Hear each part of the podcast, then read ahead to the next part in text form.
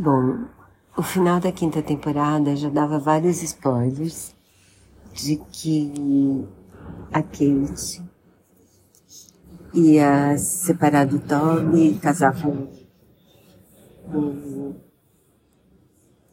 o diretor da escola de cegos onde ela trabalhava. A gente via que a Rebeca, a mãe dos três, ia morrer de Alzheimer mesmo, porque a gente via eles se unirem no leito de morte dela. E a gente também via que o Kevin ia voltar com a, com a primeira esposa, que era a namorada de infância dele, a Sophie. Bom, tudo isso era spoiler do final da quinta temporada.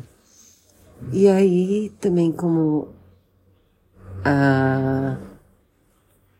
a exibição foi, na verdade, no passado, então no Twitter tinha várias coisas que também falavam do final da série, né?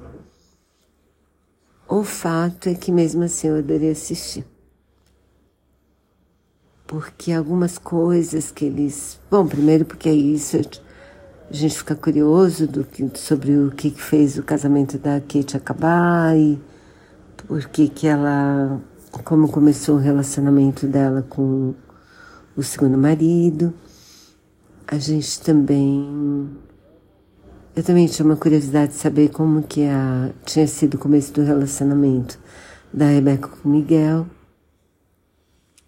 Isso também fica explicado e é bonito como eles contam, sabe? O que aconteceu com os irmãos e como eles conseguiram cuidar da mãe, mesmo quando ela, quando, quando ela fica muito comprometida e como que eles acharam uma solução bem bacana, assim, para ela ficar onde ela queria. Algumas músicas bem legais, assim, também nessa, nessa temporada. Bom, eu super recomendo. Então, mesmo com um monte de spoilers que final da última temporada, da quinta temporada deu e também pelo spoilers de alguém que tenha se interessado e lido na internet, a história está bem contada, está bem amarrada, as coisas fazem sentido. Eu super recomendo, assim. Uma belezinha essa série.